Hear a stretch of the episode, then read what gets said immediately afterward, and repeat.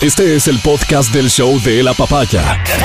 Bienvenido a la experiencia de escucharlo cuando quieras y donde quieras. Aquí da inicio el show de la papaya. Parece que hoy no se vende todo, lamentablemente. Am, calles, este, vías, la ruta viva, por ejemplo, está prácticamente libre. La Simón Bolívar sin ningún tráfico. Y uno podría decir que bueno, ¿no? Que uno pueda movilizarse así, pero no es sino señal de que probablemente los anuncios, el paro, las movilizaciones, eh, los incidentes que ya comienzan a generarse y sobre todo el temor que se tiene de lo que hoy podría pasar si tomamos como referencia lo ocurrido en octubre de 2019, eh, hace que mucha gente seguramente se quede en casa, que probablemente negocios no se abran. Y esta es la parte de incidencia más lamentable por inmediata de, de lo que provocan estos, estos anuncios que hasta hoy intentan ser una realidad en distintos puntos de la ciudad, es decir, el caos. Em, que haya gente que hoy no pueda vender lo que tenía que vender para, para seguir saliendo de la crisis, que haya gente que tal vez no puede llegar a su trabajo o que haya gente que tiene que caminar para intentar hacerlo. Todo esto es un perjuicio general, eh, principalmente con esas personas que hoy no van a vender todo. Mi absoluta solidaridad. ¿Y por qué no van a vender todo? Pues bueno, porque hay un grupo de personas que están eh, a partir de las cero horas de hoy llevando a cabo, mm, ya esto ha cambiado un poco de nombre, ahora intentan decir que es el paro nacional. Y, un paro nacional suena a, claro, algo, algo más bien relacionado con una protesta que intentan se vea legítima. Pero no lo es, definitivamente que no lo es. ¿Quiénes organizan y lideran?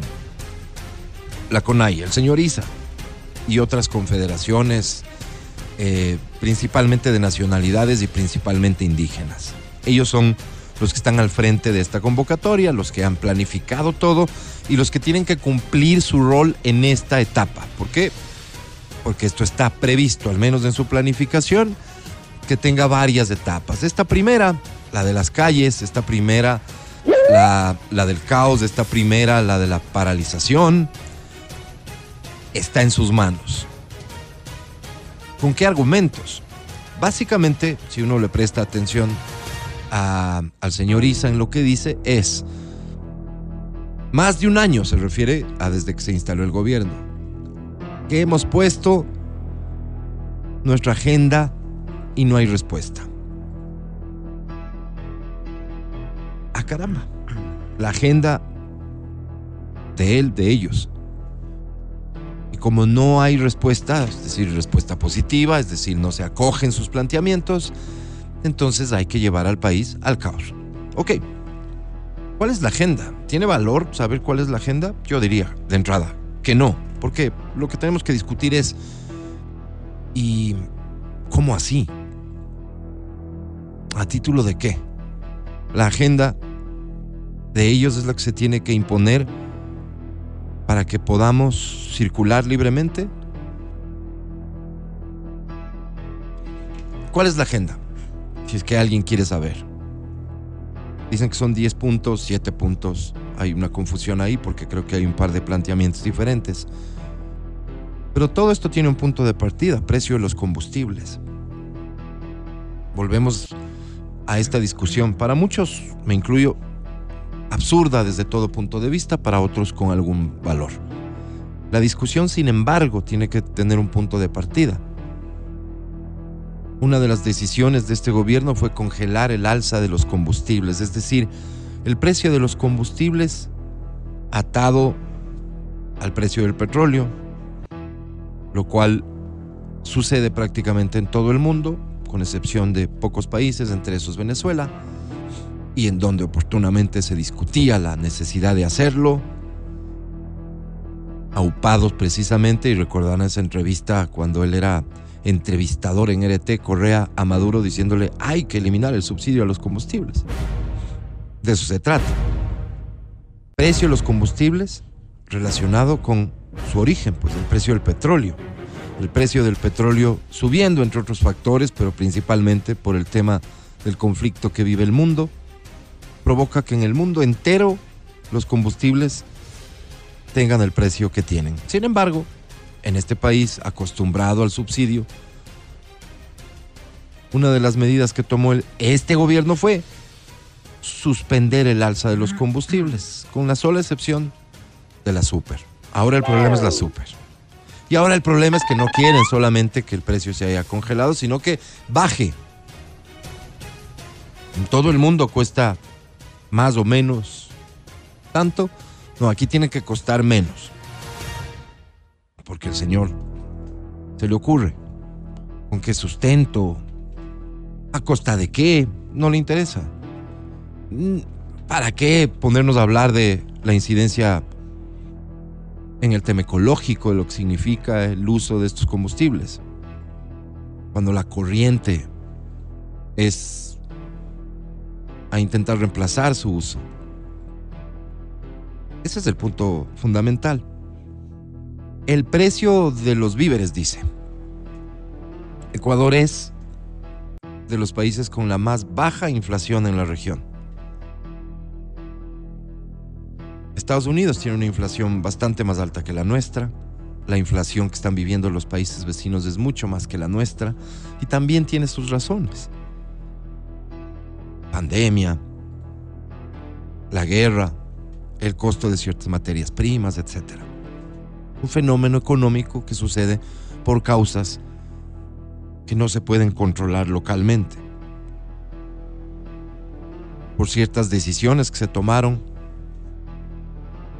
en ciertos gobiernos, eso ha hecho que su inflación sea bastante más alta que la nuestra. Repito, una de las inflaciones más bajas de la región, lo que incide en el costo. Así se mide, esa es la inflación, el resultado del incremento de los costos. Sí, claro que se han incrementado como en el mundo entero. El Señor pide que se controlen los precios. Que se controlen los precios es algo que expresamente en el Ecuador no se puede hacer, porque vivimos en otro régimen. La propia constitución lo determina. No se puede hacer, pero el Señor quiere que se haga. De lo contrario, se sale a las calles. Y no se sale a las calles de forma pacífica, pues porque, porque lo hemos dicho tantas veces, paralizar una carretera, los accesos a las ciudades, el evitar que esos bienes, esos productos que dice él son de los suyos, de los que él representa, no lleguen a los mercados. Eso no es pues una manifestación pacífica. Pero es obvio pensar que no, que son pocos los que están de acuerdo con él en esto. Es obvio pensar, porque son los principales perjudicados. Me refiero a su gente, a la que él dirige. Y tampoco es un secreto, pero una vez más ha ocurrido en días pasados las visitas de los representantes de la dirigencia a los puntos estratégicos, a los mercados, a los barrios, a advertirles que tienen que plegar a esta medida de hecho. Esto no es un secreto, pero ha sucedido en estos días. Ahí hay videos que se filtran. Hoy, hoy es muy complicado que este tipo de cosas no se den sin que al final se, la gente se entere. Amenazas, se les cobra multa. 20 dólares. 20 dólares, ¿no, Vero? 20 dólares. Si es que acaso se les ocurre no plegar a la medida de hecho. ¿Qué otro tema está en su agenda? Seguramente varios más. ¿Están basados en qué? En su forma de entender el mundo, en su forma de entender el desarrollo. Pero aquí no hay que darse mucho las vueltas. Lo que el Señor plantea lo hace frontalmente. Tiene un libro. Y lo que el Señor plantea claramente es no cree en el sistema democrático, no cree que esa es la vía para ningún cambio, el cambio es violento y el fin es el comunismo indoamericano. Entonces tal vez alguien, y con todo el derecho del mundo, que entiende y que conoce lo que este señor plantea, pueda decir estoy de acuerdo con él y me sumo. Tengo la certeza de que la inmensa mayoría de ecuatorianos no están de acuerdo con eso. Más allá de la representación que tiene como presidente de la CONAIE, lo que él puede representar con sus ideas es una minoría que no tiene ningún derecho de imponer sus ideas. Así por las malas. Ni el más mínimo. Este sujeto está libre porque ocurrió lo que ocurrió con la justicia y en la Asamblea Nacional recientemente otorgándoles indulto. Este sujeto se puede dar el lujo de salir, decir, de que le graben,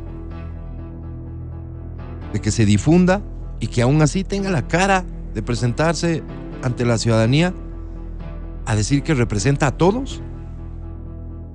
Porque ni la justicia ni la política hicieron lo que tenían que hacer con él. Yo tengo la certeza de que esta vez no se va a repetir ni de lejos lo que ocurrió en octubre de 2019. Tengo la más absoluta certeza.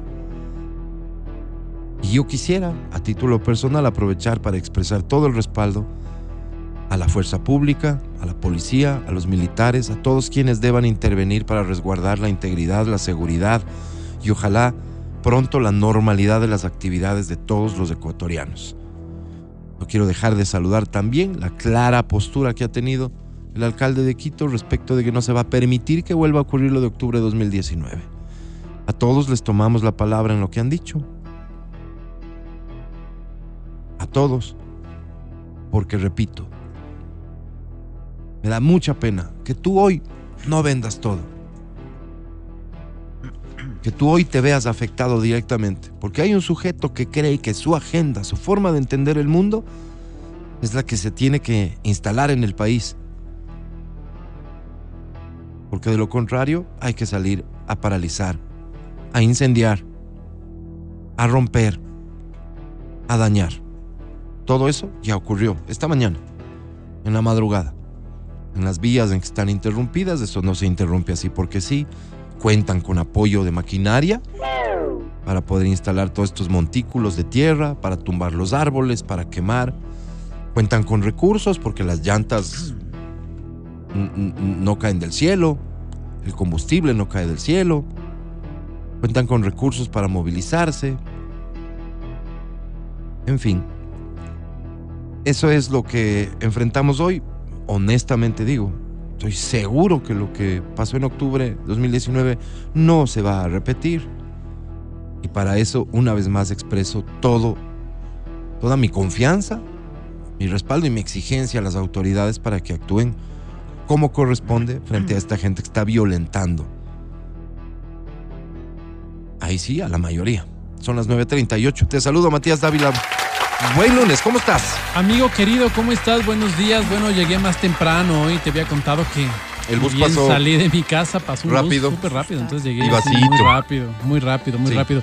Estuve muy tentado hoy por la mañana de sacar mi lunch, pero dije, no, Matías, espera hasta las 11, espera hasta las 11. Ayer eh, fui a hacer compras. Hice compras como todos los días, pero he notado que ha subido. El precio ha subido. Entonces me puse a hacer un comparativo y es aproximadamente un 10% lo que ha subido. Entonces digo, bueno, ayer fue una reflexión con mi hijo mayor y decía, bendito Dios, tengo trabajito, ¿no? Y bendito Dios, podemos traer la comida a la casa, sí, puede pasar así, pero no quiero imaginarme lo que están pasando muchas familias que no tienen eh, un, un ingreso permanente, que no tienen. Entonces, yo no, yo no, yo no, yo no estoy de acuerdo con la politización de la protesta. O sea, no estoy de acuerdo con que tenga que tomar un partido, tenga que haber una bandera política y si no veo por las personas, veo por las familias, independientemente de qué, en, qué crean estas familias religio- de, de forma religiosa, de forma política, en qué crean, no me importa. Lo que estoy viendo en este momento es situaciones de vulnerabilidad. Yo les había contado que hace dos semanas estaban, tenía un- una persona que había filmado a unos viejitos ahí pidiendo que les ayuden con, para comprar las recetas afuera del Eugenio Espejo y afuera del, del HCAM. Entonces eso era muy triste, muy triste. Conocer eh, personas que no tienen cómo operar porque no hay hilos de sutura, porque no hay ese tipo de cosas. Entonces, quítale lo político. quita de lo político. Esto no podemos vivir. Esto no, no se puede vivir. No se puede. Entonces, por una parte, eh, yo creo que estas, estas manifestaciones son llamados de atención y decir, no es justo que vivamos así. No es justo, tenemos recursos naturales, tenemos muchas cosas, hay países que no tienen nada, nosotros tenemos estos recursos naturales, no es justo que, que vivamos así. No es justo que un padre tenga que decirle a los hijos, ¿saben qué? Vamos a comer solo dos veces al día, porque no, la tercera no podemos. Y hay familias que en este momento lo están, lo están pasando. Así que mi solidaridad, claro, es a estas familias, a estas personas que están viviendo esto. Y, y claro, cuando tú dices, oye, eh, necesitamos que de parte de nuestros representantes exista la priorización del gasto hacia lo que necesitamos, hacia los temas sociales. Lo vimos la, semana pasada, hablamos sobre el tema, ¿no? Si tú no inviertes en, el tema social, en la educación, en la salud, estás generando un, un caldo de cultivo para lo que pase de aquí en los próximos 10 años, en los próximos 15 años. Nunca vas a poder quitar la delincuencia si no le das una buena educación a las personas. Nunca vas a poder erradicar la delincuencia si esas personas tienen que mendigar por salud. O sea, no, no, es, un caldo de cultivo para. Entonces, yo creo que es momento de que nosotros podamos reflexionar, no desde la política, sino desde los seres humanos que somos, y decir, a ver, ¿cómo puedo aportar? ¿Cuál es mi grano de arena para poder aportar en el cambio de esto? Recordemos que las leyes, que los gobiernos son hechos por seres humanos y que pueden ser cambiados por seres humanos que si no se puede legalmente, encontremos la forma de que se pueda, porque este momento necesitamos. No podemos permitir que nuestros compatriotas se acuesten con el estómago vacío. No, no, eso no es lógico. No es lógico eso contrastado con las otras realidades del país. O sea, eh, creo que Colombia es el país más inequitativo de la región, ¿no? donde creo que el 80% del territorio colombiano pertenece a, un, a un grupo pequeño de personas. Y, claro, vos te das cuenta que el resto está peleando por un poco acceder a ese otro 20% para poder tener comida, agua, etc. Yo creo que a nuestros hermanos indígenas, y te digo con conocimiento de causa, porque he tenido la oportunidad de estar muchas veces, principalmente en la provincia de Chimborazo, y ver la realidad. Es una realidad con todos sus matices, con cosas también que yo no justifico, no podría justificar, y bajo mi cosmovisión pueden ser hasta una locura, ¿no? Sin embargo, no creo que, que, esta invisibilización hacia los hermanos indígenas, eh, porque realmente son invisibilizados, porque no, no los vemos, pues, o sea, cada vez los vemos menos. Antes por lo menos teníamos más acceso a la televisión, voluntario me refiero, o sea, nosotros podíamos ver los informativos y si la televisión a través de sus informativos o sus reportajes podía enseñarnos lo que pasaba en las comunidades, pues podíamos verlos. Hoy cada uno está en sus dispositivos y ve lo que quiere ver. Entonces yo creo que tienen una invisibilización acerca de sus realidades. Y las realidades en el campo son unas realidades muy duras, muy, muy duras. Y he estado tantas veces ahí y me solidarizo con, con estos hermanos, me solidarizo con estas personas. Y ojalá no haya un octubre. Ojalá no, no, no haya excesos de ninguna parte, de ningún, de ningún bando, para que todos podamos volver a la casa y que sea únicamente un, un llamado de atención y decir, por favor, estas son nuestras necesidades necesitamos que alguien las atienda. Uh -huh. Buenos días. Eh, eh, ¿Comunismo indoamericano o no? Es que yo soy más anarquista. Pues. Sí, por eso te pregunto. O sea, no, si no, no, ni no te preguntaría, tema, no tendría claro. sentido preguntar. Yo soy más anarquista, no, no, no.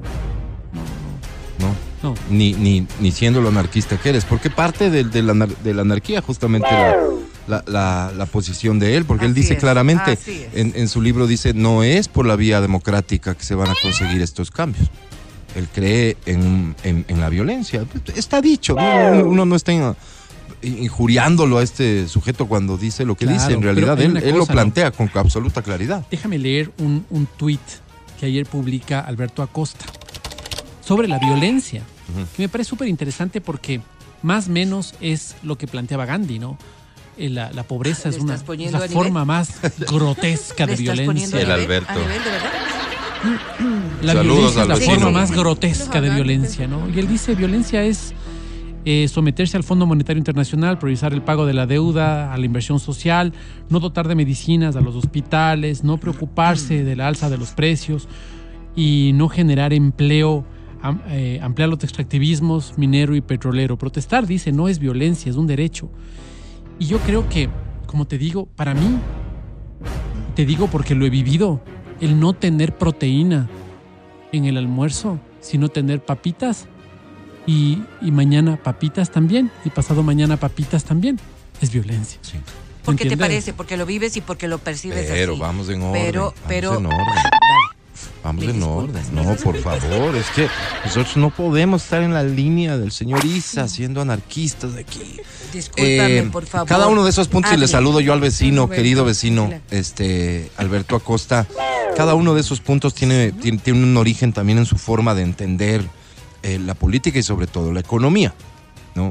Y, y- y- y mucho de eso se hizo cuando él fue poder. Y caramba, que fue poder. Pero cuando no le Presidente- compararía nunca con Gandhi. Eso no, sí no, no lo haría nunca. De ninguna manera. Presidente, No, no lo estoy comparando, pero presidente de la eh, tú de lo la- sacaste de contexto. Me parece muy hábil. Asamblea lo. Constituyente.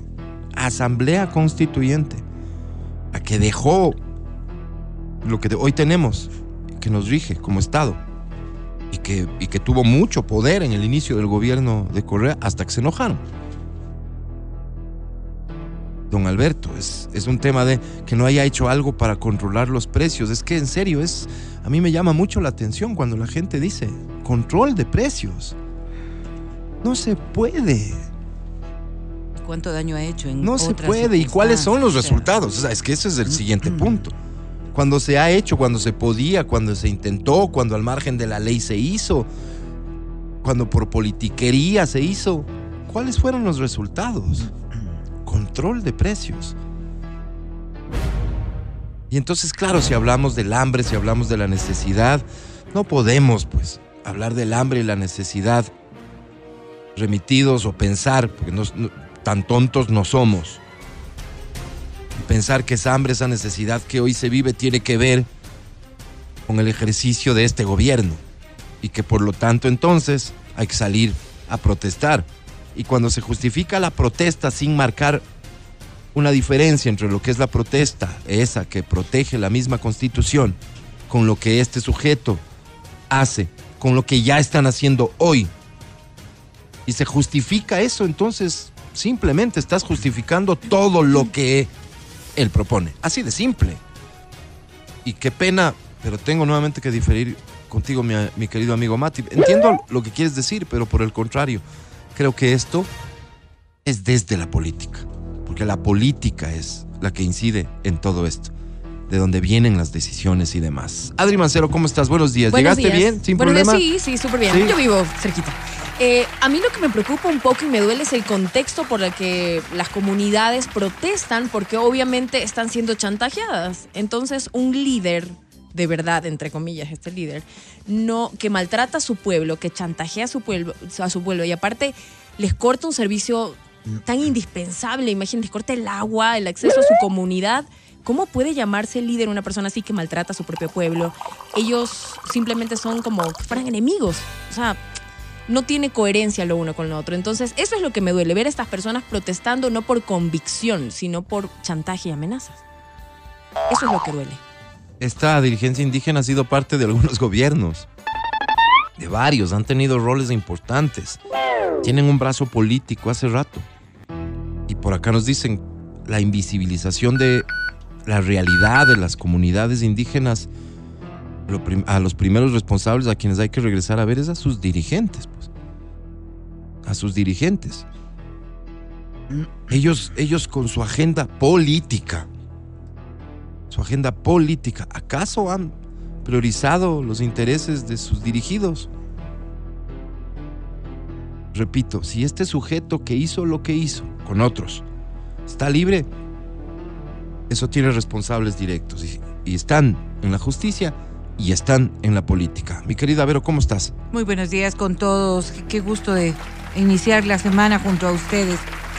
Eh, yo quisiera iniciar con algo de, de lo que he visto este fin de semana. Estuve eh, en la provincia de Imbabura el fin de semana Ya.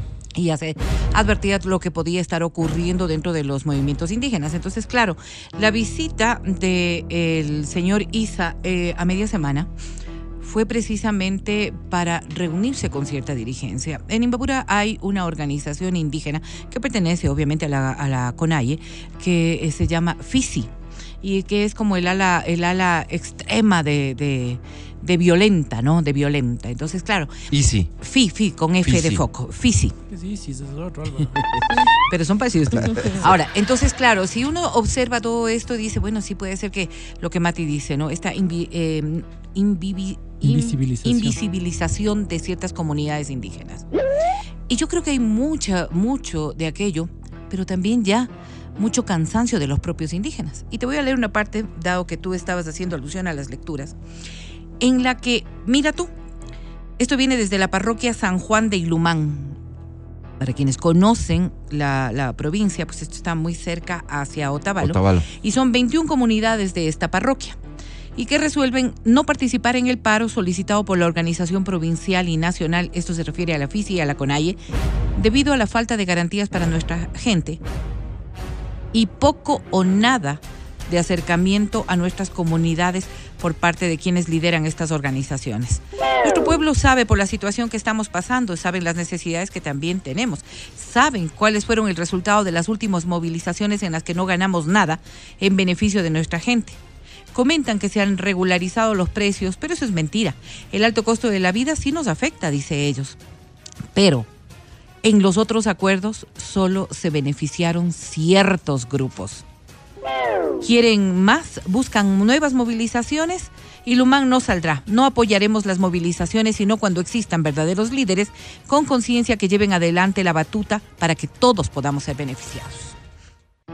Y esto es parte tan solo de lo que pude observar. Eh, eh, estuve presente en alguna reunión y daban cuenta precisamente de este chantaje terrible. El chantaje se orienta en que si no sale eh, la familia, 20 dólares de multa por el representado.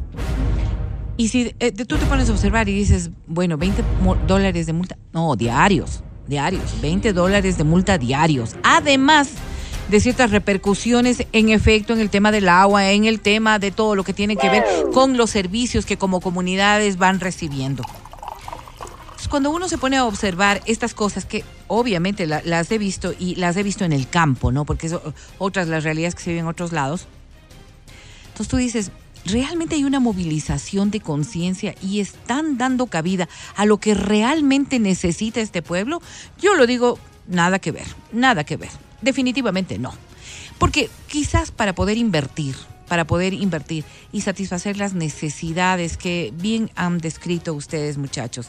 Estas necesidades en las que tenemos todos, pues, porque a todos nos afecta de distinta manera, en distinto grado, lo que tú quieras, pero a todos nos afecta. Hay que tener trabajo y para poder tener trabajo, la paralización no es la mejor manera.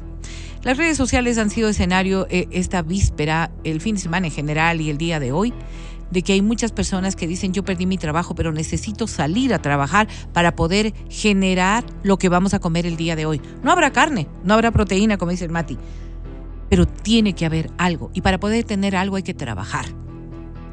Ahora, esto es protesto o trabajo. Y yo creo que la mayoría de los ecuatorianos estamos conscientes de que trabajamos.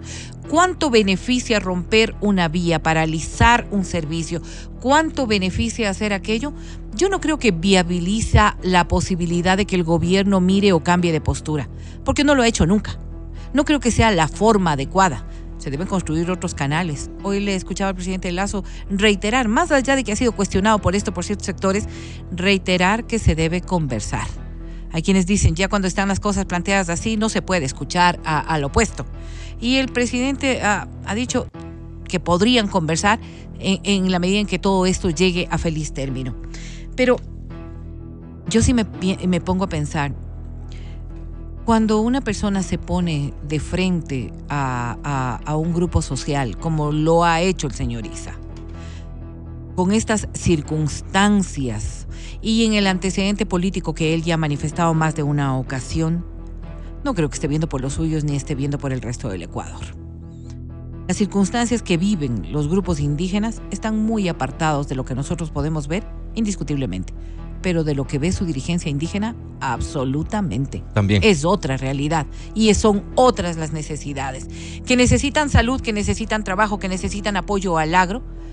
No sé por dónde una protesta de esta naturaleza que va dividiendo tanto a la sociedad y que nos va poniendo en, camines, en caminos tan distintos, en donde unos califican a, a todos por el señor Isa, vaya a dar una solución que pueda viabilizar un país mejor.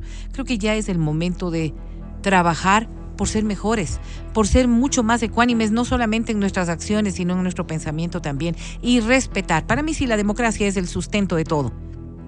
Y mientras eso no se respete, porque no existe otro régimen en este país, porque eso es lo que determina la ley y es lo que han mandado los ecuatorianos, no se puede encontrar otro camino, Alvarito. Eh, unos, unos precios tienen que subir. Lo que él dice, ¿no? Nos tienen que pagar mejor a nosotros. Porque les damos de comer y sin nosotros se mueren de hambre. Esos precios tienen que subir. Otros tienen que bajar. Es parte de la misma propuesta. Unos tienen que subir, otros tienen que bajar. Es, eh, eh, eso es eh, uno de los sinsentidos. Pero yo decía, esto es la parte visible, ¿no? Que fíjense que puede hasta generar una discusión. El Mati con un punto de vista, este Vero con otro. Puede generar una discusión. Pero esto es lo visible. ¿Qué es lo que realmente hay detrás de esto? ¿Cuál es el camino? ¿Hacia dónde van? Escuchemos nuevamente qué es lo que ellos mismos dicen. Comenzamos con Leonidas Isa. Esto dice. sea, ya convierte en una, en una agenda eh, muy importante. O sea, bajar a- al presidente de la República no va a ser eh, nada fácil con una movilización así, sino realmente con una medida de hecho muy contundente. Bien, bajar al presidente de la República, tumbar al gobierno, o sea, afectar la democracia. Eso es lo que él está buscando. No nos tenemos que dar las vueltas. Lo buscó en octubre de 2019, lo busca ahora. Esa es la verdadera agenda. Y por eso decía, ellos están cumpliendo su rol en este momento. ¿Cuál es? El caos a este nivel. ¿A qué nivel? Otro dirigente de estas organizaciones nos aclara un poquito más cuáles son, cuál es su visión en cuanto al alcance que debe tener el caos. los pozos petroleros. Hay que dejar sin gota de petróleo a Lázaro para ver de qué vive, compañeros. Ya basta, carajo. Bien, hay que, y, y eso lo advirtió la policía desde fines de la semana pasada, inteligencia de la policía contaba con esta información, ahora sabemos de dónde proviene, de sus propias palabras, de cuáles son los objetivos de esta movilización, objetivos específicos, ¿no es cierto? Momentos, lugares, escenarios críticos, críticos, el petróleo para el Ecuador. Ya lo hicieron. Lo van a intentar nuevamente, o al menos es su objetivo, es su planteamiento. Para que a través de todo el caos que se pueda generar, entonces el siguiente nivel de esta confabulación ya pasa a lo político y seguramente en la asamblea, con la mayoría que tienen hoy constituida, entonces generar el escenario de la grave conmoción social.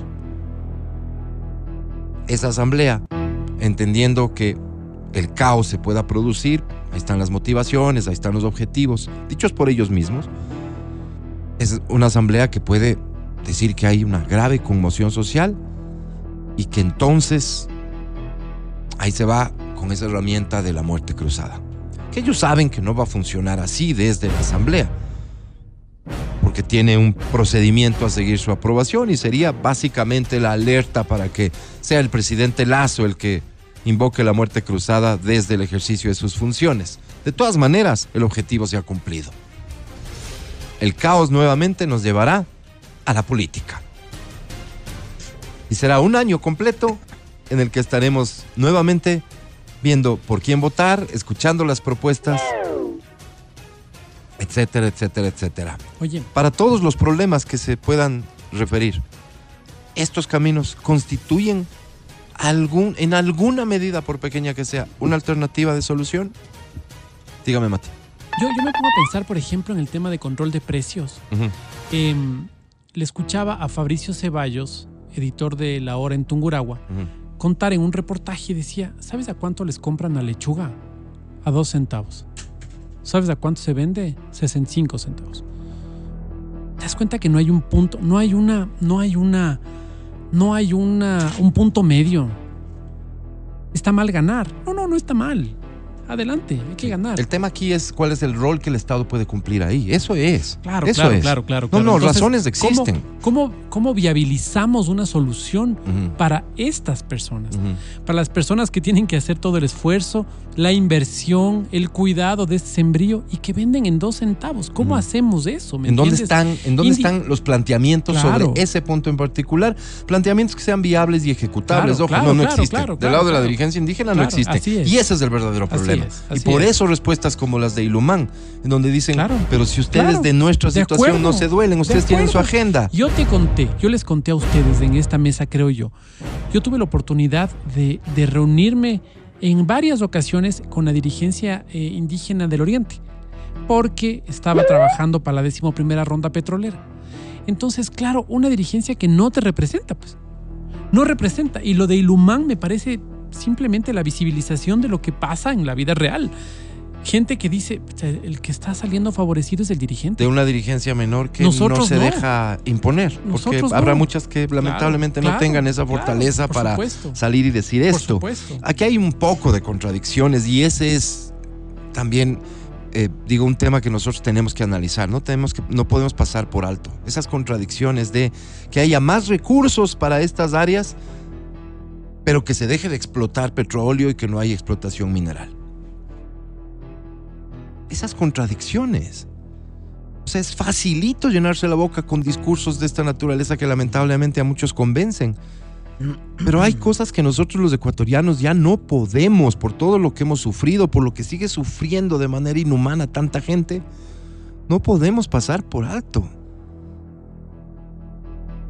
Más recursos para la educación, más recursos para la salud, pero no generar más recursos como país, como Estado, de donde podemos generar. No, no, no. No, no se puede vender el Banco del Pacífico. No, ¿cómo se va a vender el Banco del Pacífico? Y no es una discusión técnica de si es el momento o no es el momento. Ni siquiera es un seguimiento a su proceso, ni siquiera hay observaciones que puedan decir, no, oigan, pero debería ser así, no así. No, no, es, es un no se puede vender. No hay una razón de fondo ahí. Que no se explote más petróleo, que no, que exista explotación minera. Ejemplo, que no se venda el Banco del Pacífico. Pero tienen que haber más recursos. Y muchos de esos discursos vienen de los mismos que nos dejaron montado un Estado que se lleva el 80% de los ingresos. Una cosa de locos. No, no hay salida, pues. No hay salida. Y en un país con, con criterios tan diversos, ¿cuántas personas están de acuerdo respecto a determinados temas? El tema, por ejemplo, de la no utilización de los combustibles fósiles. Yo, yo soy de las personas que piensan que uno debe aprovechar el recurso ahora que todavía se puede aprovechar. Y como yo, habrán sin número de personas que opinen, Qué igual. bruta, dice aquí. Habrán otros que digan no. Habrán otros que en efecto digan no, hay que cuidar. O sea, más bien. Hay que ir eh, en un camino hacia reemplazar el consumo reemplaz- de los Pero combustibles ¿cuánto tiempo fósiles, nos tarda aquello? Es que O sea, emprender el camino no significa que ya no los usemos, evidentemente. Exactamente, o sea, claro. pero es en ese propósito, en ese propósito, ¿no es cierto? Espinosa Godet decía este fin de semana en un tuit, ¿quién quiere ser amigo? Yo estoy de acuerdo con que se extraigan los combustibles fósiles, porque de alguna manera en un país con una economía tan deficiente como Con la problemas. nuestra, con tantas necesidades como las que tenemos, Claro. y de pronto tener guardadito eso allí para cuando ya no sea útil, a mí no me parece. Más allá de que es obvio que hay que racionalizarlo, la explotación, cómo hacerlo, y hay que normas. las técnicas ahora Pero- permiten hacer otro tipo de cosas, hay normativa en efecto. O sea, todo aquello es, es, es, eh, viable de poder construirlo. Que el tema de la minería lo dejemos. ¿No será mejor que podamos No, la que hay que dejar es la ilegal. La cosas? de la que algunos de estos dirigentes viven. Esa es la que Porque hay que además dejar. esa está vinculada con otros procesos de delincuencia organizada, Así pues, es. porque nosotros no podemos hacernos los ciegos. Lo que pasa, ciegos, lo que ha pasado en Buenos Aires, por ejemplo, ¿no es cierto? Es clarísimo de todo lo que está metido allí. Y si nosotros solamente vemos una arista de los problemas, entonces no tenemos cómo solucionarlos. Esas vinculaciones del narcotráfico con la minería ilegal solo permiten que tengamos la inseguridad en la que ahora estamos viviendo. Entonces, unas cosas defendemos para nuestro provecho y otras las atacamos dentro de los mismos contextos. Quizás lo que corresponde es que podamos entender bien qué es lo que está pasando con nuestro país. Y por algo se eligió un presidente. Más allá de que en muchas ocasiones todos hemos sentido esta inconformidad de sabernos tan atacados, de, de haber visto cómo destruyen las cosas, pues un año nomás es, pues denle el chance, ¿no? Denle el chance al menos para ver qué pasa. Pero Con 10 años nos aguantamos. verdades a medias tampoco son verdades. Dicen por acá, productores que no están registrados y que están por debajo del radar del SRI, a esos los explotan. Pregunten a los productores organizados si venden a esos precios. Claro que está mal aprovecharse, pero no es una regla. Poner a todos en el mismo saco no es correcto. Tenemos que comenzar el programa, tenemos que hacer lo que acostumbramos a hacer, pero por supuesto que no podíamos dejar de platicar sobre lo que eh, significa esta jornada de hoy. Re- repito, mi, mi particular punto de vista de Álvaro Rosero es confío y exijo que las autoridades, que la policía, el Ministerio del Interior, funcionario al que, a- al que le tengo muchísima, muchísima fe, haga lo que tiene que hacer para garantizar a la mayoría que sus actividades se puedan llevar a cabo con normalidad. Básicamente, eso en cuanto al orden. Protesten todo lo que quieran, pero no intenten imponernos su visión del mundo. Ni impedir que el resto Porque, pueda hacer lo porque que en tiene ese que caso, hacer. Digamos, en ese caso, imagínate lo que se puede generar. Y hay mucha gente que lamentablemente dice, ah, esta vez no nos dejamos. Son ciudadanos que están hablando de responder a la violencia con violencia. Y que se organizaron también. y que se organizaron sí, y sí, que sí, esta sí. vez no, no los van a acoger pues así como... Así es. Eso, eso hay que evitarlo a toda costa. Comenzamos. Estás escuchando el podcast del show de la papaya de Exa FM. Seguimos con el show de la papaya en Exa FM. Ahora presentamos Muestren respeto, por favor, para recibir a la sensei de Exa FM.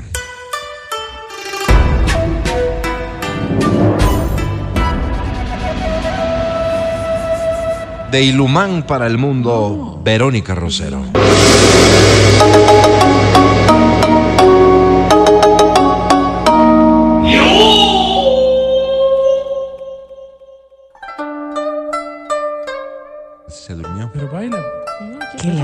Les acompañe, chicos. Muchas gracias. Yo sí aprecio mucho el deseo, mi querida Vero. Sí, sí, sí.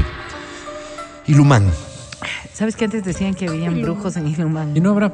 ¿Habían qué? Un montón, ¿te acuerdas? Sí, pero ¿Habían no, qué? no. Brujos. ¿Brujos? Brujos, o sea, los que te curan, los que Ajá. te Sí, no, sanan. los otros. como chamanes y todo. No los. No, Estos no ya hay por dealers. todo Esos lado ahora. Claro. Qué bueno que, que aclararon. Sí, sí, sí, Porque sí. se van Mi papá es brujo. Van a ir a buscar No. allá. No. ¿A los dealers les dicen brujos? Les decían brujos, Oh. claro, les decían brujos. Ah, el, no el- sabía. el término dealer es relativamente nuevo. Pero no vamos a hablar de eso hoy. No, no, para nada. Vamos ¿De a qué vamos a hablar hablar, más Vero? bien de un concepto que, que tiene algún nivel de razón. La crisis de las parejas que ya llevan siete años juntas. Ah, ok, o sea, sí está más o menos determinado por, alguna estadística Sí, que a los siete años se produce una un crisis mito. una pareja. Sí, porque es que los siete años es como un número en donde las personas per se tienen como, como hitos de cambio. maldito. Hitos de Sí, cambio. sí. Todos los seres humanos. Entonces, definitivamente ¿Cada cuando estás eh, más o menos, ¿no? Cercanos, Siete, cercanos, no. dependerá mucho de, de tus madurez. Has ¿Quieres razón. decirme algo? ¿No? No, se- se- está de clara la de. No, y eh, lo que sí, en cambio, cuando estamos hablando de parejas, es que quizás hay muchos divorcios Oh, a los siete años, que podrían ser despidos o demás. Pero, ¿no? pero, de- ¿qué en este caso, que ver? O sea, yo digo, pensé que era un mito, porque puede ser a los cinco, porque a los siete exactamente. Eh, ¿Por qué siete? Porque Perdón. Va cambiando un poco la tónica de cómo ha ido evolucionando yo las parejas. ¿no? Sin embargo, a los siete años eh, tienes como nuevas metas, Nuevas. te planteas nuevas formas de, de mirar tu relación. Posiblemente estás pasando por una etapa en la que los hijos tienen ya otros comportamientos. Si es que has tenido hijos antes, obvio, pero si no, Claro, haz de Nueve, cuenta, sí. ¿no? haz de cuenta. Y claro, la pareja va experimentando también otros niveles de desarrollo necesidades, compromisos y también responsabilidades Que puede derivar en problemas. que pueden derivar en problemas, sobre todo porque si es que en siete años tú no lograste consolidar una buena relación o en siete años no lograste conocer de Se mejor manera a tu pareja, Claro. Pues los próximos tú. siete años no es que van a ser tarea fácil, al contrario, cuando estamos hablando de este conocimiento y sobre todo de compenetrarnos con la pareja, posiblemente la- el primer año, que es el año del enamoramiento, Sí. perdóneme, me voy a retirar que no... No te preocupes, pero adelante, dice la audiencia. Gracias. ¿A retirarte qué? Preguntan, Vero, porque, porque como estoy- no, no todos ven. Estoy un poquito acatarrada y me Ok, estoy ahogando. ya. Entonces, Estás mocosa. Estoy mocosa. Ya. Entonces, eh, una de las cosas que suelen ocurrir eh, es que el primer año es una etapa de enamoramiento en donde hemos dicho más de una ocasión, ¿no? Todo se disimula, todo está perfecto, todo lo aguantas y además lo miras en la perspectiva de que todo va a mejorar.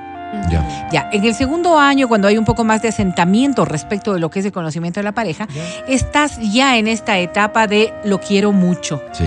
lo quiero mucho. Entonces, Lo- lo- eh, lo esto va, va a ir mejorando. Lo estimo. O.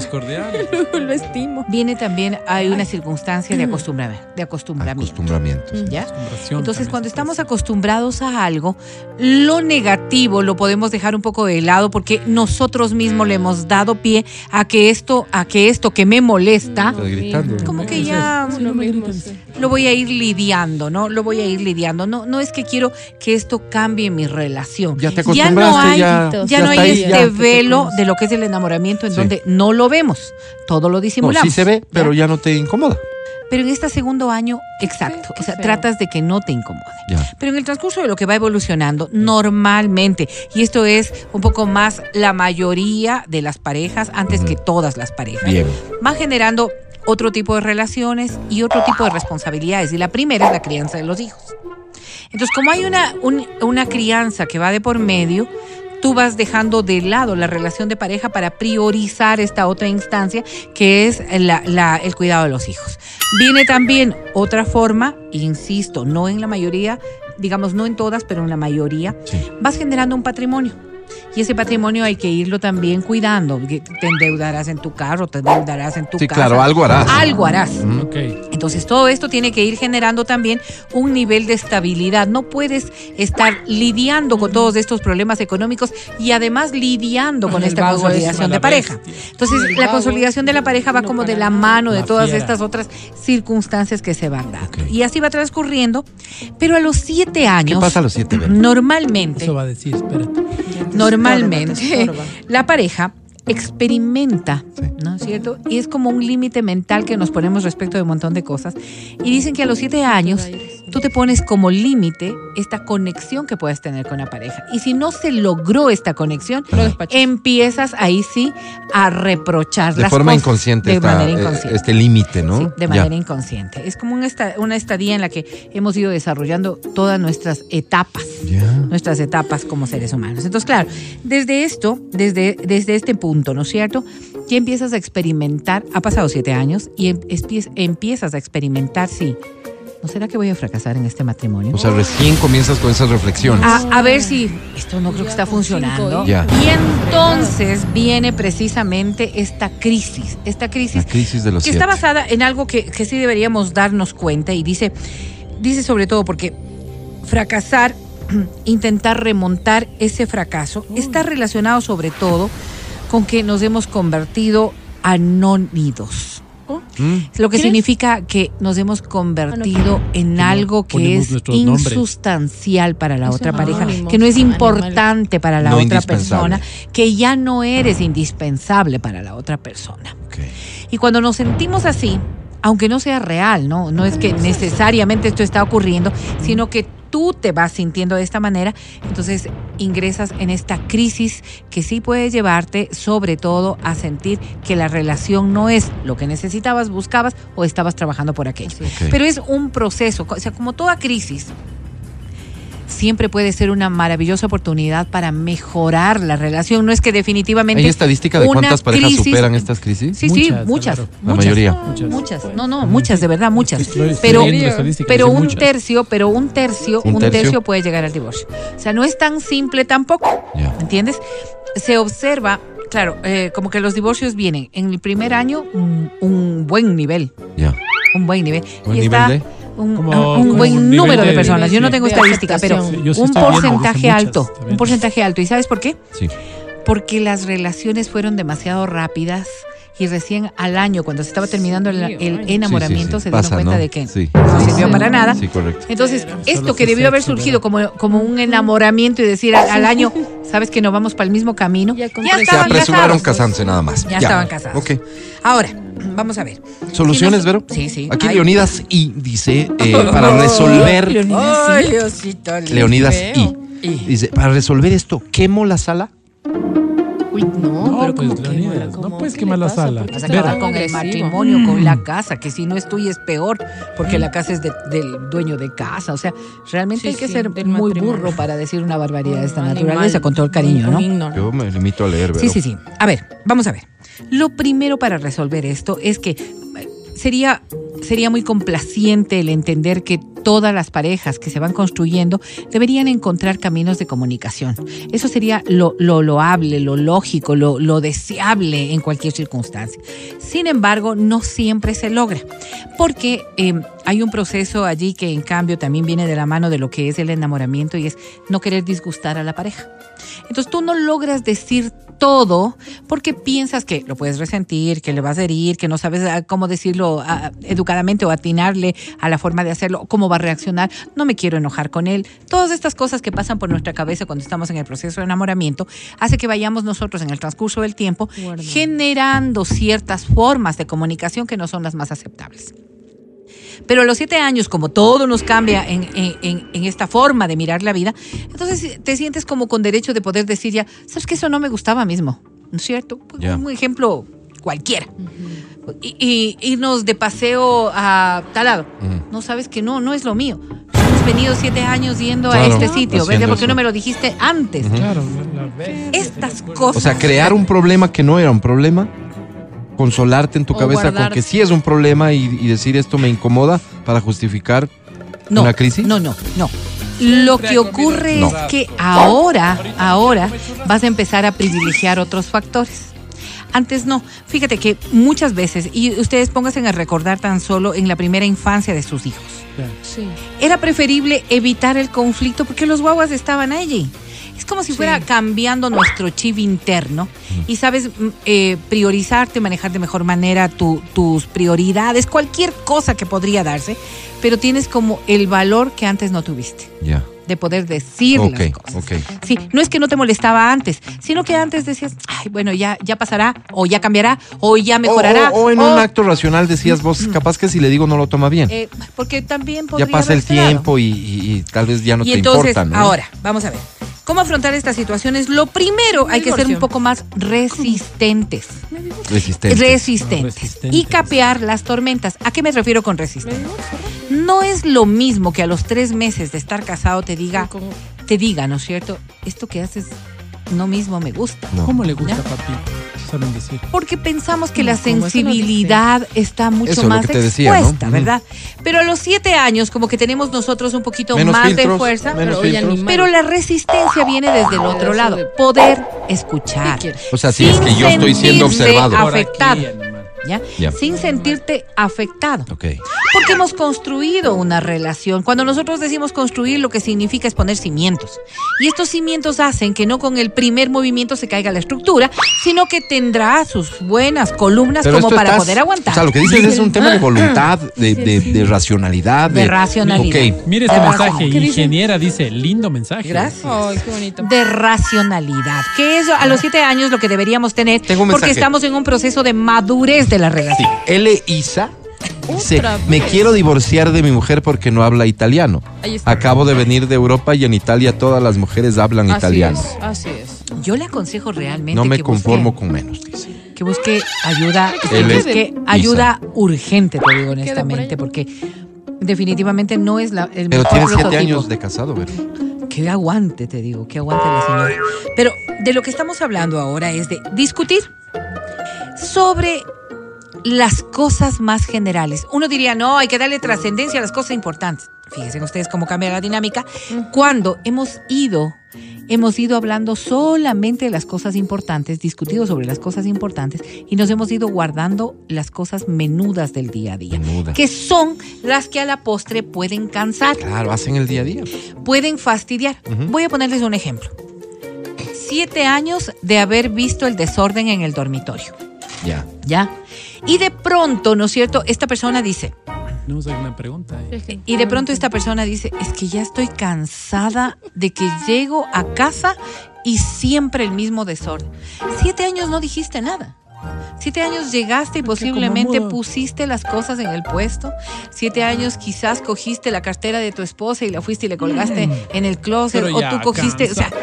Pero a los siete años, y No estoy hablando no, Ah, no pero, de, Vero, de Vero, fechas ¿sabes qué pasa? ¿no? Que, que como lo planteas, botones, no. como lo planteas suena a que quien se cansa de eso que son errores al final, ¿no es Sí, cierto? sí, claro, son inconvenientes. Es como que no tendría derecho a reclamar. No, no, tiene todo el derecho, al tu contrario. carácter cambia Lo que también. te estoy diciendo es que. Se acabó la paciencia, podría decir. Exactamente, o sea, que recién en esta acaba, etapa, José José. en esta etapa, tenemos el valor de poder ser un poco más honestos respecto de ciertas cosas.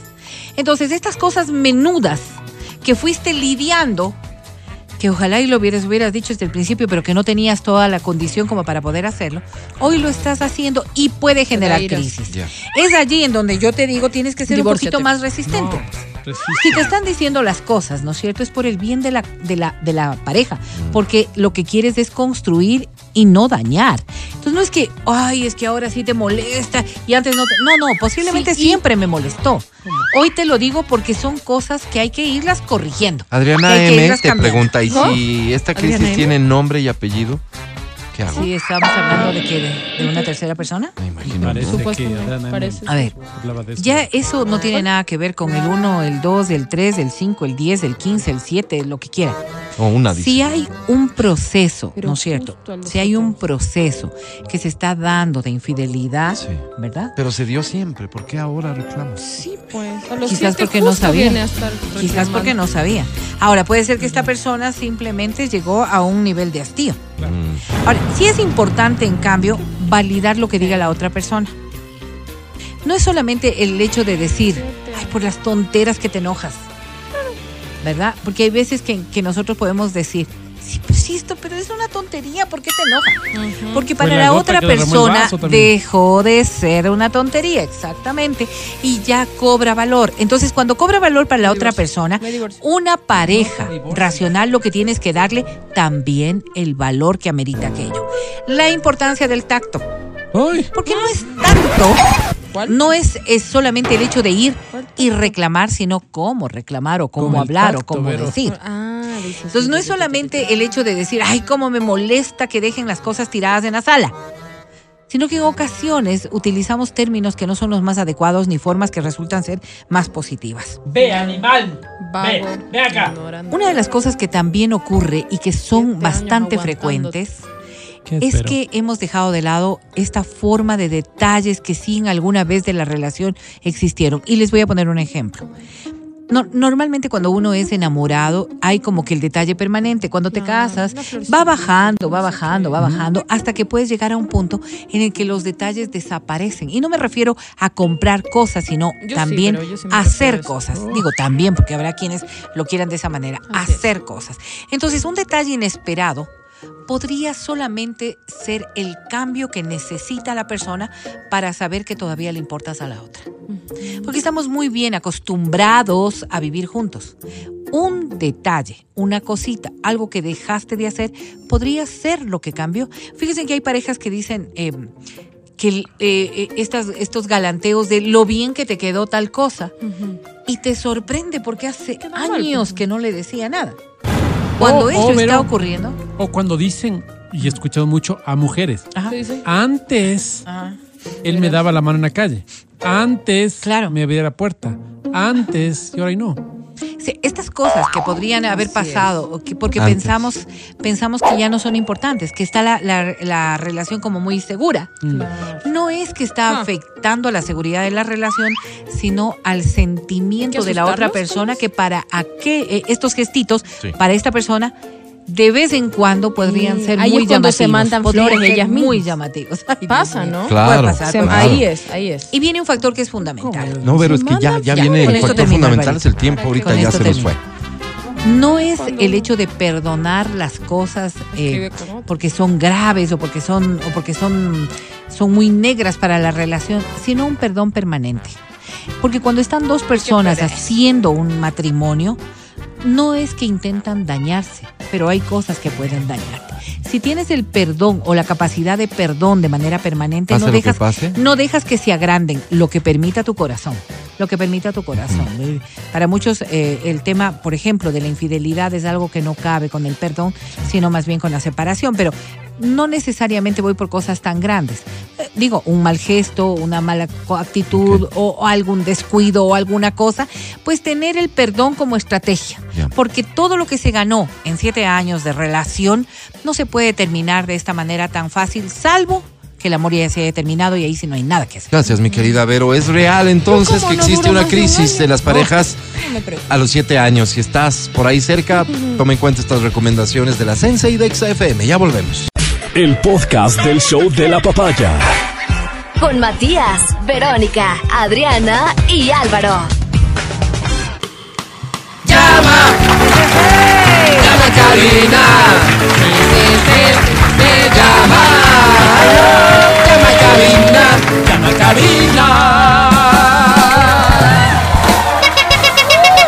A ver, las líneas telefónicas de esta semana van a ser las siguientes: 25 23 290, 25 59 555 y 25 23 290.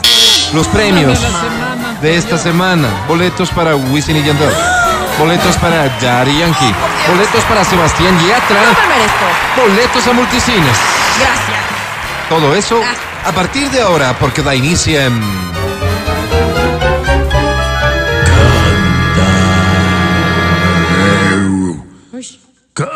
Canta, cholo, canta, suelta la varón. Vamos rápidamente porque ya son las 11.20. Esta dice así.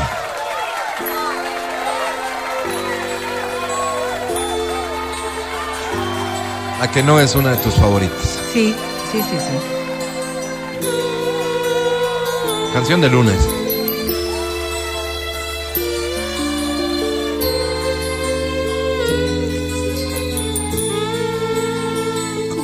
El maestro José José.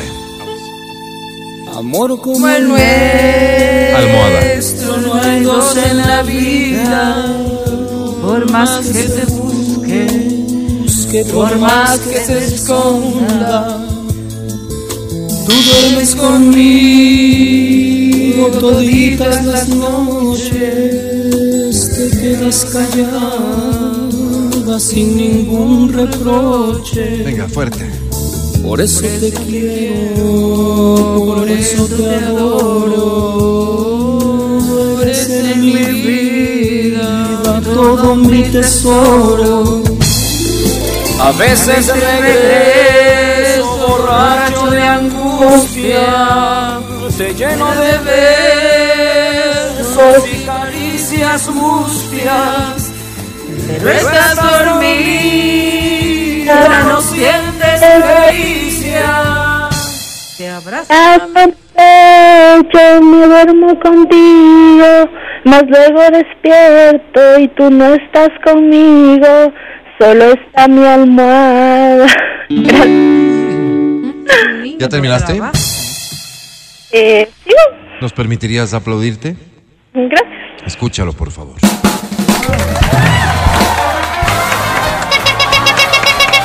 Es lo que merece una interpretación como la tuya. ¿Cómo te llamas? Karen Ramírez, ¿Ah? Karen Ramírez. Bienvenida, Karen. ¿Cuántos años tienes?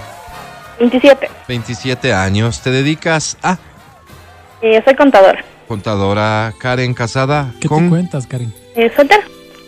eh, noviada con. Eh, no, de momento sola. ¿Hace cuánto tiempo estás sola, Karen? Eh, una- un año más o menos. Ah. Ay, ay, ay, a Pasados los nueve meses tenemos que entrar a preguntar algunas cosas. Karen, querida, ¿el nombre de tu última pareja? Eh, Johnny, Johnny. ¿Cuánto tiempo estuviste con Johnny? eh, cuatro años. Cuatro años. Esta es una esta era una relación Toda que una vida. aparentaba ir ya Al camino al matrimonio. altar, Al altar, Karen. seguro, claro. Eh, sí, pero ya. Pero tú decidiste Pero ya nada, meterte ¿no? con el muchacho ese y todo se acabó, Karen. No, ¿cómo crees? No, ¿No? Karen, ¿cuánto de responsabilidad tienes tú en la ruptura? mm, un 25%. Eh, Johnny, Johnny evidentemente fue el principal responsable. ¿Qué hizo? Eh, no, es que como mi trabajo como contador es muy demandante, no, no me entendió que a veces tengo mucho trabajo. Y, Un cierre de mes. Un celoso terrible. No Eh, asomaba del 29. Karen, Y, y no te cuadró caja, digamos, primero, Karen. claro. A niveles eh, emocionales. Emocional. emocionales, le ¿no? Claro. Oye, Karen, te voy a invitar para que hagamos un mensaje. Fíjate que esto que tú viviste, que espero ya estés superando, eh, probablemente ahora, en este momento, le está pasando a mucha gente. Personas que no entienden que no es que uno no, los, no las quiera ver, sino que Dura. como contador, las responsabilidades, y Ah. independientemente de la profesión, las responsabilidades a veces lo impiden. Quisiera un mensaje entiendo. a las personas que como Johnny creen que uno es un vago desocupado. Ay, qué bien. Karen querida, a la cuenta de tres. Grabamos, por favor, mensaje de Karen. Mensaje de persona que tiene tremenda responsabilidad como contadora. 5, 4, 3, 2, 1 grabando. Eh, bueno, que si estás en una relación es muy importante la comprensión de las actividades que tal vez tiene la otra persona y tal vez hace- eh, encontrar espacios, otros espacios de tiempo para poder compartir juntos. ¿Ves?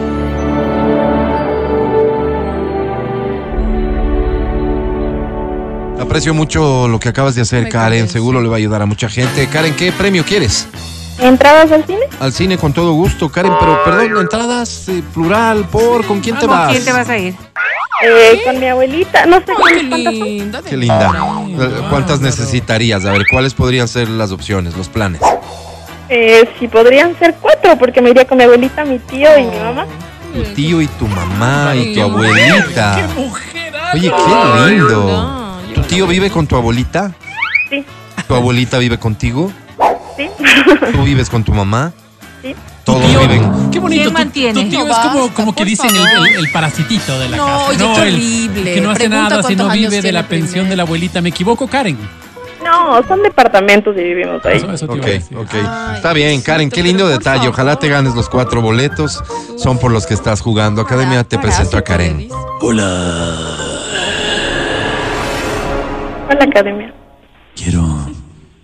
Quiero amanecer con tu piel rozando mis sábanas. ¿Perdón? Quiero anochecer estilando con tu humedad.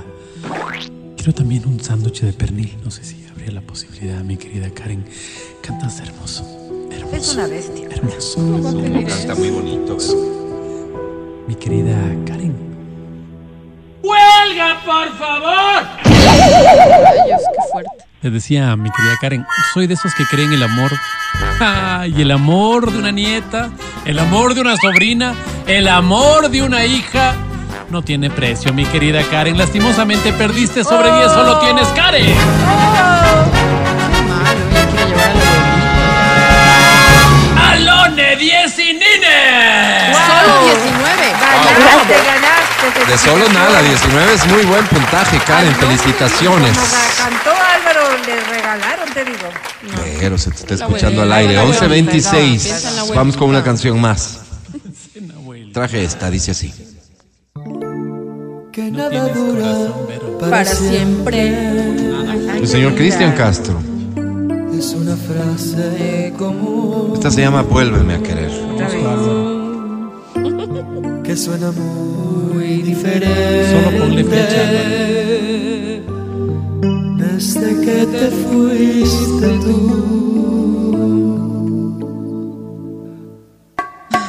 Vuélveme a querer, no me castigues, ven aquí a decir ¿Cómo se vive con el frío en el alma? ¿Cómo le hago sin ti?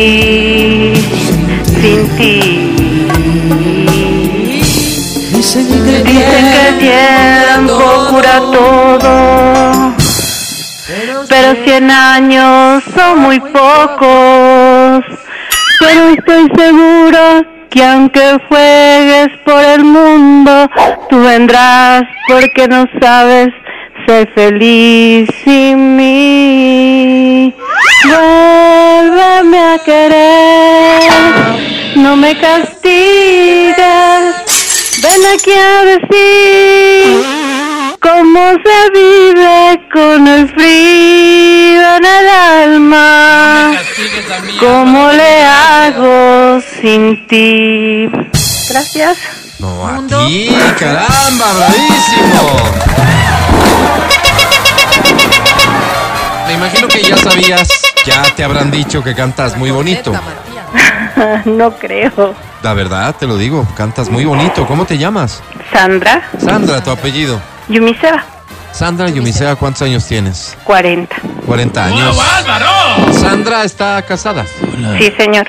Sandra está casada con cuál? ¿Quién se dice?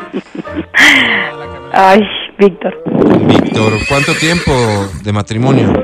Siete meses. Siete meses Pero te apenas. avergüenza un poco, ¿no? No, Sí, no era lo que esperabas, digamos, Sandrita. Ya ha sacado las uñas del bandido este, ¿no, Sandrita? No. Oye, ¿todo está en estado luna de miel todavía? Creo que los dos. Sí. Oye, Sandra, ¿y tienen hijos? lápiz, Álvaro. No. ¿No están viviendo solos o viven derrimados en algún lado? Solos. ¿Solos? Sandra, ¿los vecinos se han quejado por el ruido que provoca el amor? Vivimos en nuestra casa, entonces tenemos todo Wow. privado. Ok. Sandra, bueno. ¿y, ¿y el amor hace ruido? Ay, qué horror. Qué horror. ¿Qué te pasó, Sandrita? Qué horror. Sandra, Escuchando. Claro. ¿hace ¿Quién, ruido el quién te amor, está Sandra? escuchando? ¿Quién te está Sí, escuchando? está bien, sí. Sí, sí. ¿O prefieres que te lo digamos en clave? En clave. Dale, dale, Dile para, en para no ponerla en una situación incómoda. Mi querida Sandra, Tarzán está llamando a sus animalitos. ¿Cómo? Ajá. Mira, ¿Con Álvaro. mucha frecuencia? Feo. Ay, qué horror. ya. Sandra, ¿qué premio ¿Quién te está quieres? llamando? Por favor, eh, la entrada a Wisin y Yandel. A Wisin y Yandel. Sandra, te deseo mucha suerte y te presento a la academia. Muchas gracias. Academia. Hola. Como quisiera que hoy, más que ayer, te despojaras de tus prendas y te entregaras al amor, a la orgía de pasiones, obviamente que la moral permita. ¿Y Víctor? con Víctor, Ah. por supuesto, con Víctor. Siempre. Mi querida Sandra. Me siento timado. ¿Qué dijiste, Academia? Digo, después de las 12 te invito a un almuerzo aquí al lado, Sandra, si Bueno, Víctor evidentemente Así lo permite. ¿no? Qué bien, qué Mi bien. querida Sandra, qué pena, hoy digamos no ha sido nuestro día. Sobre 10 eh, tiene Sandra.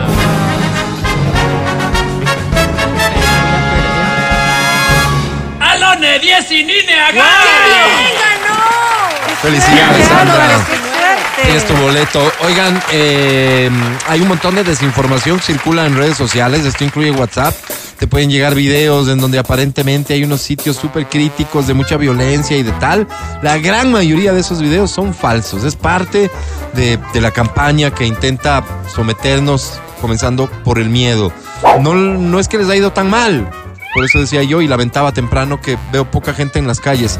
Ojalá y vayas recibiendo reportes de que por donde tú circulas todo está normal y vayas retomando tus actividades regulares. Ojalá que el día mejore. A las 12 habrá una primera evaluación desde el EQ 911, así que cuando esta información se esté transmitiendo, nos sumaremos en la transmisión para que te llegue de primera mano esta evaluación de cuáles son los puntos donde sí efectivamente se producen incidentes a esta hora para que tengas claro, repito, que muy probablemente por donde tú te mueves todo está normal. Ya volvemos. Escucha el show de la papaya cuando quieras y donde quieras. Busca XFM Ecuador en Spotify. Síguenos y habilita las notificaciones. Vuelve a escuchar este programa en todas partes. En Spotify, XFM Ecuador.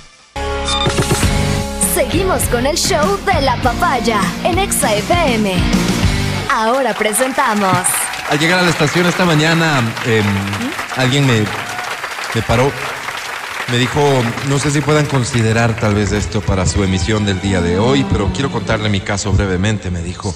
Una dama.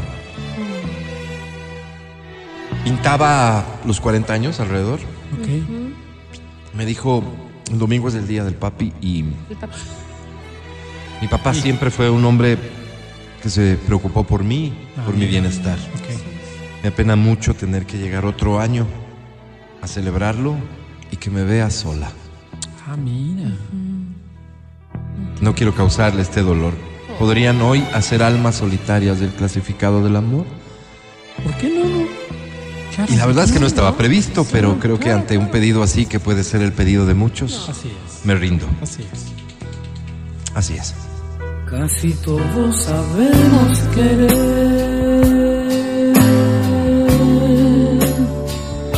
pero poco sabemos amar. Es que amar y querer no es igual, amar es sufrir. Así es, nos decidimos por llevarlo a cabo, así que envía tu mensaje a partir de este momento al 099-2500-993 para que te ayudemos a encontrar pareja. La soledad hoy quedará de lado. Recuerda, tu mensaje debe dividirse en dos párrafos. El primero, por favor, dedícalo a, a exponer lo mejor de ti mismo, como si fuese una percha en la que está a la venta tu corazón. Ok, ok. En el segundo párrafo, en cambio, y para que no te escriba cualquiera, dinos con quién te gustaría compartir tu vida. compartir, compartir tu ¿Con quién tendrías una relación y te haría feliz? Te voy a dar a partir de ahora seis segundos, nada más seis. Uy, seis. porque hay mucha poquito, demanda y seis. poco tiempo. ¿Cómo escribo en seis? Ahora. No alcanza. Oh, ya me ganaron. Oh, no. Se acabó el tiempo. Estos tres últimos salen básicamente por un tema de, de reglas. Bien. Pero, ¿quieres leerlo tú o lo leo yo? Mejor tú, Alvarito, estoy con un dolor de garganta. Con todo gusto. El primero dice amigos de almas puras pero solas. No, almas solitarias. El clasificado Pero me gusta. del amor. Puras pero solas. Me llamo... No. Mejor no les digo mi nombre. Ah, bueno. Porque, ¿para qué? ¿Para que otra vez me quede en mi muelle esperando a que encalle el amor? ¿Para que otra vez ilusionarme con esa mirada que luego me entero que no ha sido ni para mí? Para volver a escribir en las hojas de mi diario que están arrugadas de tantas lágrimas que he dejado caer sobre ellas. ¿Para qué entonces, me pregunto desde el desconsuelo, para seguir siendo el bufón de esta vida? Ay, sí soy. A la que parecería que le encanta eso, verme llorar. ¿Para eso? No. No. Escucho tu voz, susurra tu nombre. Busco. ¿Qué buscas? Trabajo en el sector público. Me gradué de ingeniero en hotelería, pero bien podría trabajar manejando tractor, buseta, furgoneta, carro, moto y hasta avioneta. No sé cómo se maneja avioneta, pero muy difícil tampoco ha de ser. Por si acaso tengo licencia profesional. Saludos. Como Álvaro, pero Como mañana, como siempre. Y de enero a diciembre. Tal vez debo dedicarle un poquito más de tiempo a explicar de qué se trata el segmento antes de iniciar con él. Ofrezco una disculpa. Veamos si el otro mensaje sí se encuadra en la Adelante. lógica Adelante, Álvaro. del segmento. Amigos de almitas. No, almas solitarias. El clasificado del amor. Me dedico a las artes oscuras. ¿Qué? Soy revelador de fotos. Le decimos artes oscuras porque la fotografía es un arte y como trabajamos en el cuarto oscuro para que no se nos vele el material, pues hecho los chistosos, hace años que no le pasa pusimos eso. artes oscuras. Soy un buen hombre, no fumo, bueno, no tomo, qué bueno. no me gusta el reggaetón, Qué no hablo groserías ni digo sanganadas. Qué bonito. Soy del tipo Álvaro Rosero. ¿Qué? Soy de los últimos lores ingleses. Ah, es inglés. que todavía quedan en este pedacito de suelo. Soy de los que invita a comer, de los que invita a bailar, de los que invita a tomar y nunca pido una cuota para que se caigan para la vaca. No, Si alguna Porque chica ahorre. desea pagar, prefiero que lo haga en especie. Eso es. Yo quiero. Que me dé el joyero. Eso. Y en esto suelo ser muy claro. Eso. Y es por eso que me ha ido tan bien en el amor. Qué bueno. Busco. Y no me digas nada, solo abrázame. Busco mujer que me entregue el joyero a cambio de comer harto. Tengo un generoso canje en los asados de la prensa. Saludos. Quiero, yo quiero decir. Pero, ¿qué es el joyero? Es de esa. Pero son buenos los asados. Sí, cuando Álvaro. Tiene las te joyas salva. a cambio de comer. Es un Siguiente mensaje dice almas en gratis. soledad. Almas solitarias. El clasificado del amor. Me llamo Rambo Quiñones. ¡Ay, Rambo, Rambo, wow. Álvaro! Y entró perdiendo, pobrecito. ¿Cómo le van a poner ese nombre? Rambo. Claro, ya entró perdiendo. ¿Puedo? Adelante. Adivinen cuál fue la película favorita de mi papá en los Rambo. 90. Rambo, pues. ¿Cuál Ya, más? de ahí mi nombre. Agradezco al cielo que no me hayan puesto el título de la novela que le gustaba a mi mamá porque me llamaría Cristal Quiñones. No, No, ay, pues, sí. Bien estoy con Rambo. Soy un hombre sano en el ámbito sexual y muy comprometido en el área laboral. Qué bueno. En los demás ámbitos y en los demás temas ando pataleando. No. Pero por lo menos en estos dos, que son de los que puedo sacar pecho, me siento profundamente orgulloso. No soy la canasta de multiproductos y en eso estoy sumamente claro. Pero lo poco que tengo lo ofrezco sin tapujos ni reparos. Y gratis. Ay. Soy un hombre generoso, tanto en lo laboral como en lo coital. ¿Coital? Así de morocho, así de claro. Uy, feísimo. asco. Si me permiten, les escribo. A ver. Les escribo porque busco. Ay. Vivirás en el recuerdo de mis días más felices. No es fácil trabajar así. Busco señorita que guste de los excesos, que sea malcriadita y que esté consciente de aquello. Yo. Que busque Yo- yo que una mano formadora le dé sus nalgadas para corregirla con amor. Atrevido, atrevido. Que ¿qué se someta a su hombre como la feroz leona se somete a su león durante las largas jornadas de apareamiento Uy, debajo del candente sol de África. Y aguanta un por cada cachetada. Animal Planet. Hay unas mentes medias dañadas. Dañado. Por el amor de una mujer jugué con fuego sin saber que era yo quien me quemaba. Siguiente mensaje dice amigos de alarmas. No, Almas solitarias. El clasificado del amor. Soy Tico Tico Gaibor. Tico, Tico, son Álvaro. nombres Rambo. Peor Tico, que Tico, ¿qué ha Rambo, qué feo. A propósito de lo que decía el man de Endenanza, adivinen cuál era el programa favorito de mi difunto papacito en la infancia. Tico, Tico. Ya, ahí está la respuesta que les doy antes que me pregunten, o peor, antes de que comenten maliciosamente. Pero al igual que el señor de hace un ratito, Sí. agradezco al cielo que haya sido mi papacito. Ya, ya. Ay, ay, ay. Que el Señor tenga en la gloria y no mi mamacita el que haya puesto el nombre. Ay, Que haya, que haya. mío. Si hubiera sido mamacita, me llamaría Topacio Gaibor. Uy, por la pues, novela. Y para no alargarles la historia, deje así nomás, soy un hombre que tiene un corazón de campeonato. De hecho, Wow. el doctor dice que nunca había visto un corazón tan grande. Eh, Y que eso- si eso sigue agrandándose me puedo morir. Eso es. Ha sido grande, pero ya. Pero dice Enfermedad. también que no será mañana, solo que me pise una volqueta. Ahí sí me Ah, moriría claro, mañana. se Que espere que esto pase por lo menos en unos 20 años. No, no, hará que ver. Así que tengo estos, digo yo, 240 mesecitos para dedicarme al libertinaje, Qué lindo. Al aprobio y a la inmoralidad. Por eso, hoy vengo a buscar. Ay, no, no quiero saber, pero ¿qué busca, Álvaro? Si no hay un mañana. Tico, tico, Esos ojitos negros que me miraban. Busco mujer que al escuchar esta carta se diga para sus adentros, ¿por qué no dedicarme al libertinaje, al aprobio y a la inmoralidad también? Mujer que no le tenga miedo a la sexualidad, que la viva sin tapujos, sin cortafuegos, sin misericordia. Mujer que vea en yo, las yo, relaciones íntimas una válvula de escape al estrés del día a día. Sí. Mujer a la que no haya que estarle Vaya. invitando al cine para que afloje el joyero.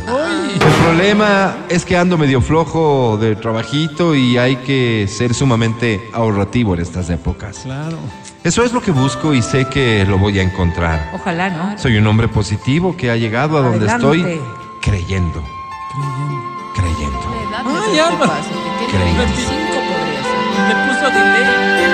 Ay, mi canción.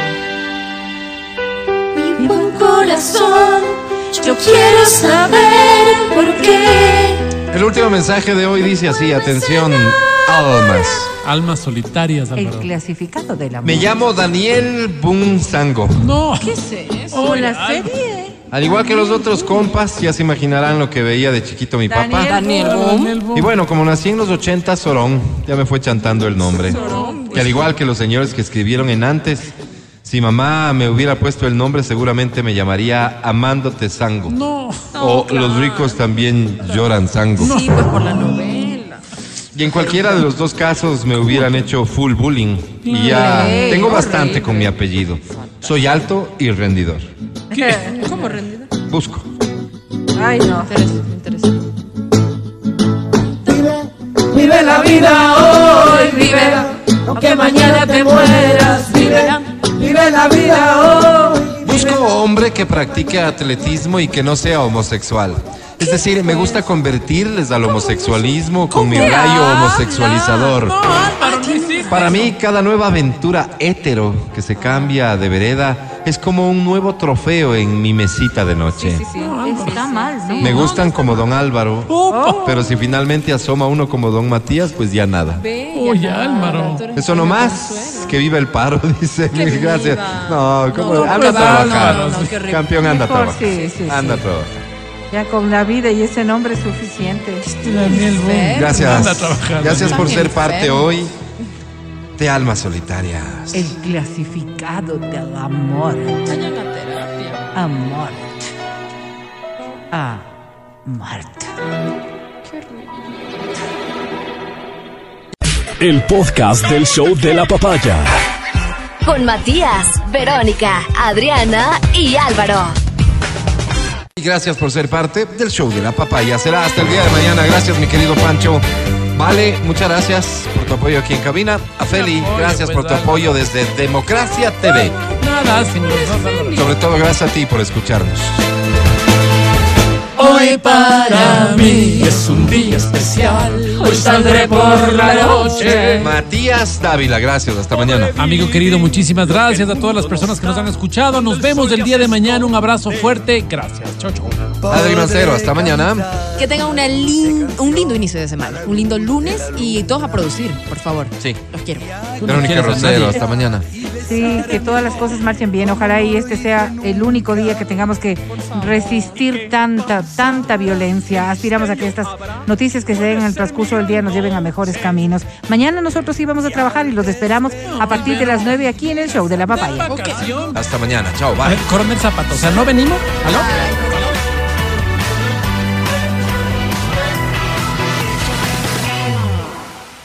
Hasta aquí el podcast del show de la papaya. No olvides seguirnos y habilitar las notificaciones para que no te pierdas nuestro siguiente programa.